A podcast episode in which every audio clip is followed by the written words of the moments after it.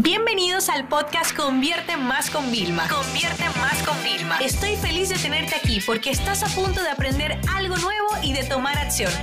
Así que prepárate para tu dosis diaria de estrategias, tácticas y herramientas para escalar tu negocio con fans, publicidad y contenidos. ¿Cómo realmente nos podemos preparar para una negociación? La realidad es la siguiente, cuando nosotros negociamos es porque estamos buscando tener una ventaja, ¿ok? Mayor a la que nos están proponiendo. La mayoría de veces pensamos que tenemos que como que engañar a la otra persona en la negociación y no se trata de eso. Fíjate, a ti nunca te va a interesar contratar a un proveedor, contratar a una agencia, contratar incluso un empleado o alguien de ayuda que se sienta que tú le estás estafando o le estás engañando, porque entonces no hay el win-win de toda la vida.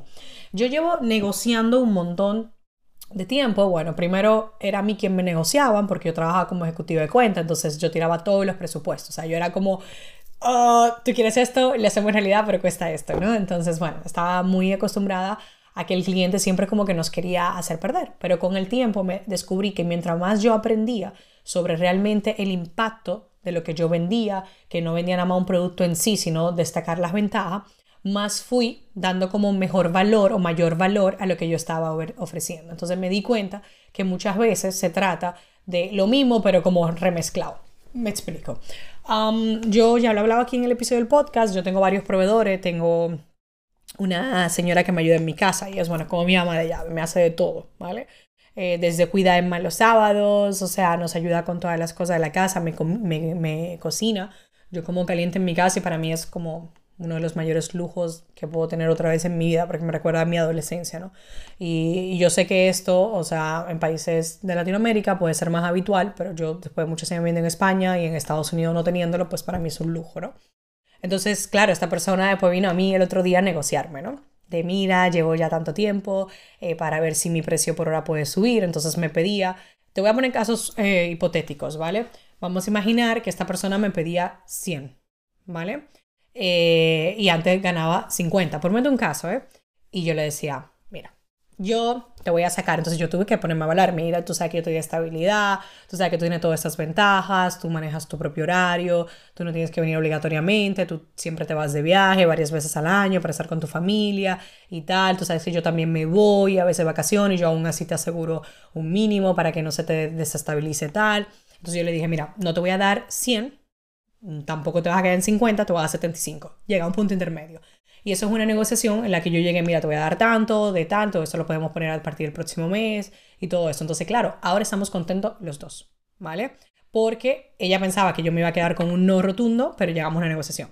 Igualmente también cuando contraté, por ejemplo, a mi estilista, ella me hizo unas propuestas como varios packs y yo decía, no, eso no me vale a mí, yo necesito más una tarifa plana. Entonces, la negociación, ¿ok? Lo primero que tenemos que estar preparado. Por eso yo siempre, incluso a mis consultores, le digo, tú vas con una propuesta, sabes cuánto es el mínimo que estás dispuesto a coger, pero tienes que saberlo antes. Tú no puedes que el cliente te agarre. El, el, para el de cara al 2020 yo renegocié todas mis condiciones con los clientes que yo tengo que...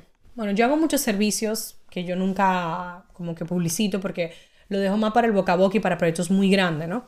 Pero, por ejemplo, mira, es que antes no era así, yo ya lo sé, pero si queremos seguir trabajando juntos, pues yo ya tiré mis números y esto tiene que ser así. Y hubo un cliente que de verdad era de lo que siempre gateaba, me dijo, ¿ese es lo mínimo? Y yo le eh, no, me dijo, ¿ese es el número final? Y yo le dije, sí. Cuando me miró con esa confianza, con esa seguridad, yo le dije, créeme, que yo poniendo esto es porque estoy dispuesta a ir a mil. Entonces, todo esto yo no lo hubiera podido hacer hace tres años, quizás con mis clientes súper grandes. Ahora sí lo puedo hacer porque yo a medida que va pasando el tiempo voy viendo más qué es lo que yo puedo aportar, voy aprendiendo mucho más y sé mucho más ponerle valor. Entonces lo primero en una negociación es entender el valor de lo que tú ofreces, ya sea dinero, o sea, que, que tanto valor a la persona a la que tú se la vas a dar y entender que si en esa transacción los dos no se sienten cómodos, va a haber un problema. Problema porque si yo estoy pagando de más a un proveedor y ya yo estoy irritada y predispuesta por pagar de más, voy a estar demasiado picky para todo. Entonces tenemos que mantener siempre un punto. Así que ya sabes, uno, cuando vayas a negociar algo, incluso algo que quieras con tu pareja o tu sueldo, por ejemplo, si quieres negociar un aumento con tu jefe, un aumento con tus clientes, tú primero tienes que estar claro del valor, ¿ok? Segundo, tienes que saber cuánto es lo mínimo que vas a coger y si, y si lo vas a coger, porque hay veces que uno va por un aumento y le dicen que no, bueno, pues tú tienes que saber y decir, ok, pues entonces esto no es para mí. Igual que si vas a una entrevista de trabajo, no, lo siento, no me encaja el dinero. Ah, me queda un poco tal. A mí, yo he hecho ofertas y me han dicho, mira, lo que pasa es, de repente, te lo digo, gente se muere por trabajar con nosotros, pero de repente me pasa una oferta como si tuviera freelance. Y yo le digo, no, es que no, o sea, yo no, o sea, no eres el, la persona que yo quiero. O sea, yo no te voy a poder pagar esto, para esto mejor tener otro cliente. Y luego da, te vuelven a escribir porque no consiguieron nunca tener eso con otros clientes estabilidad, pero que la gente tiene que compensar. No es lo mismo cuando tú recibes picos y luego no tienes nada a tener un, estable todos los meses. Entonces son cosas distintas. Entonces, esa es mi recomendación. Pero siempre tienes que saber el precio mínimo, decir todo, todo lo que te aporte, es decir, como tener eso. Y luego también cuáles son tus pretensiones, es decir, y saber tus límites, pretensiones y límites, cuáles son. Una vez que tú hagas eso y tu lista de todas las peticiones, ¿sabes? O sea, ya tú estás listo para tener una negociación. Así que prepárate siempre para una negociación, porque la mayoría de veces que nos sentimos que hemos salido perdiendo en una negociación es porque no fuimos preparados, no hicimos nuestra tarea previa. Y nunca en una negociación deberías sentirte mal.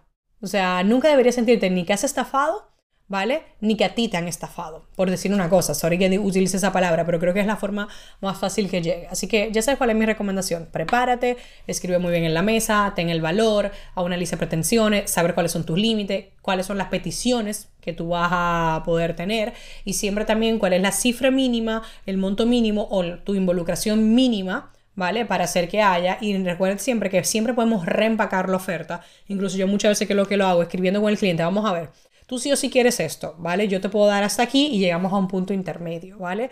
Donde pues todo el mundo nos sentamos cómodo, ¿vale? Esta sesión se acabó y ahora es tu turno de tomar acción. No te olvides suscribirte para recibir el mejor contenido diario de marketing, publicidad y ventas online.